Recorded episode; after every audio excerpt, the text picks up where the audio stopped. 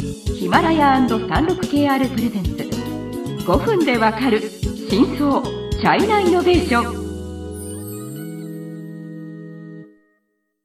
皆さんこんにちは。36KR ジャパンの委員です。はい、えー、日本経済新聞の山田です。はい。えー、っと前回は中国の企業ブームのえー、と大体のその今までのその、まあ、4回の企業ブームのそういう話を歴史的な話ですね、はい、紹介しました。はい、で今回は2010年代、はい、つまり第4回の、はい、えーと、企業ブームについてもうちょっと詳しく、はいはい、えーと、説明したいと思います。はい、はいはいいろいろな要因があると思うんですけど、なぜこの10年間こんなにスタートアップが出てきたのかって言いますと、やっぱりこう政策の推しが。大きいですよね。そうですね、大きいですね。はい。で、当時は2014年の時ですね、ええ、国が、あの、大众創業、万众創新っていう政策を打ち出しました。日本語で説明しますと、えっ、ー、と、大衆大衆による？創業？うん。ワンロンって日本語でないんですけど、万、万衆によるイノベーション？うん。つまり、まあ、みんなで一緒にイノベーションを作りましょうっていうような感じですね。創業しましょうっていうことですね。はい。はい、で、これは細かく言うと、2014年の9月に、あの、中国で、えっと、夏に、まあ、サマーダボスって言うんですけど、まあ、本来スイスのダボスでやってるダボス会議っていう世界的な経済の、まあ、世界経済フォーラムっていうとこをやってるのがありますけど、会議がありますけど、はい、それの夏の9月に開いたあセッションで、当時、当時というか今もそうですけど、李克強首相が言い出した話ですね。はい、当時、山田さんがなんか取材とか行かれたんですか、ね、その現場には行ってないんですけど、はい、あの、駐在している時でしたんで、それはよく覚えてますね。はい、うんまあ多分皆さんもなんとなくそういう感覚はあると思うんですけど、中国はやっぱりトップダウン型のまあ、それはありますね。国なので、やっぱ国が何かこう施策を出すと結構みんなもう一斉にこうやり出すっていうのがありますね。でもまあ、その、この、えっ、ー、と、大众創新万、大众創業万、万众創新というのが、やっぱり中国を大きく変えたとは思いますね。まあ、すねはい。えっと、これ、あのどういう、なんていうんですかね、その時代の背景かっていうと、ちょうどその頃に、あの中国のマクロ経済が、日本語で言うとニューノーマルって訳されてますけど、つまり高い経済成長はもうないですよと。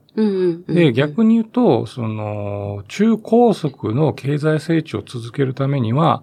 えー、経済の、まあ、えっ、ー、と、トンシンってなんて言うんだ、日本語で。まあ、点、点。えっと、なんていうあ、グレードアップ、アップグレードか。アップグレード。アップグレードみたいなことがないと、えっ、ー、と、ダメですよっていうことで、じゃあやっぱりその今までの、まあその人手に頼ったような経済ではなくて、人件費が安いからできるのではなくて、もっとそのイノベーティブなものをやらないと、その中国経済は成長続かないよというのがまあ基本的な当時の政府の、問題意識だったんです、ね、そうですね。まあ経済成長成長がちょっと減速してて、まあ GDP のやっぱりノルマがまあそうですよね。ありますよね。やるには、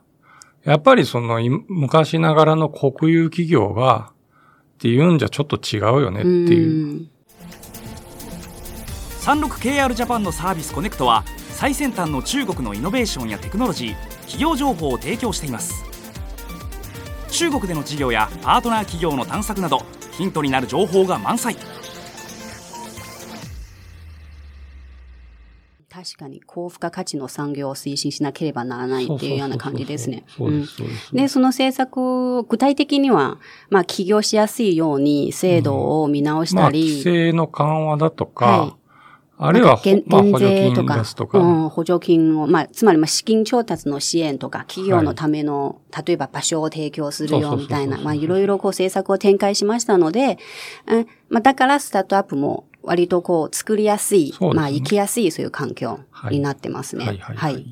まあ、それが大きな理由ですが、まあ、あとね、まあいくつか要因があるとすると、前回もちょっとお話ししたんですけど、その、スマートフォンが急速にその時期普及したので、はい。まあ、あの、DD にしてもそうだし、えっ、ー、と、バイトダンスにしてもそうですけど、まあ、いわゆるモバイルインターネットによる型の創業っていうのはものすごく多くなった。確かに。まあ、そ、そこはすごく大きいと思います。はい。はい。はいで、まあ、その一環として、もちろんその国の政策のその支援ももちろんですし、あとはやっぱり優秀な人材を確保しないと、やっぱり成り立たないので、で、当時は国内のそういう人材の、その、うん、確保するために、あの、例えば北京とか上海とか、あの、こういう大都市がいっぱい、えっ、ー、と、人材を確保するための政策も、うん、うん、出しましたね。ああ、あります。ありますね。なんか。クジャク。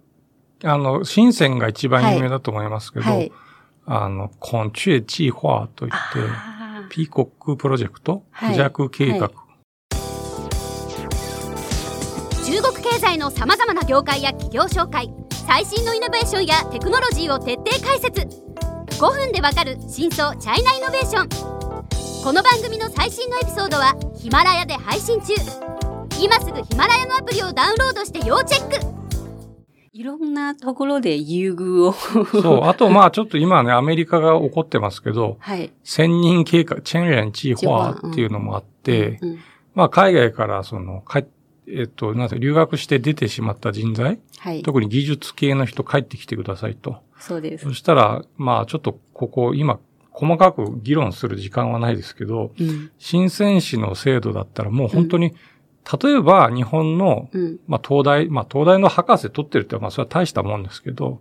それ帰国して住所を持っただけで何百万っていうふうに、何百万、現、現、現ですよ。うんくれたりするんで、あとその家、家をくれるとか。そうですよ。ちょっとなんか考えられないような優遇政策をするんで。うん、まあでもやっぱり効果はすごくあったんですね。いや、あるでしょうね。うん、もちろん、うん、もちろんそのお金とか、その、えっ、ー、と、そういうマンション宛てにこう帰国する人が多分そこまではいないと思うんですね。やっぱりその環境としてはこう起業しやすいそういう環境を狙って、みんな例えばもうアメリカでそこそこの大企業に勤めてて、でもそのチャンスを狙って、はい、じゃあ中国で起業しようっていうような、まあうね、うん、人が結構。ね、やっぱりね、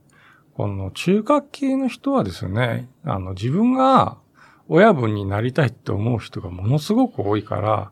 大企業に勤めて、はい、その日本人みたいにサラリーマンで過ごすっていうことは嫌だっていう人、やっぱ比率として多いんだと思うんですよ。反骨の人が多いですよね。まあ、そう人の言うことを聞かない人が多いので、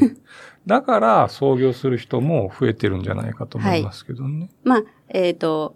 その波に乗って、36KR も、実はね、だってそのスタートアップ専門のそういうメディアに、ああ、そうですね、うんうんうんはい、なってっていうのもあります。はい。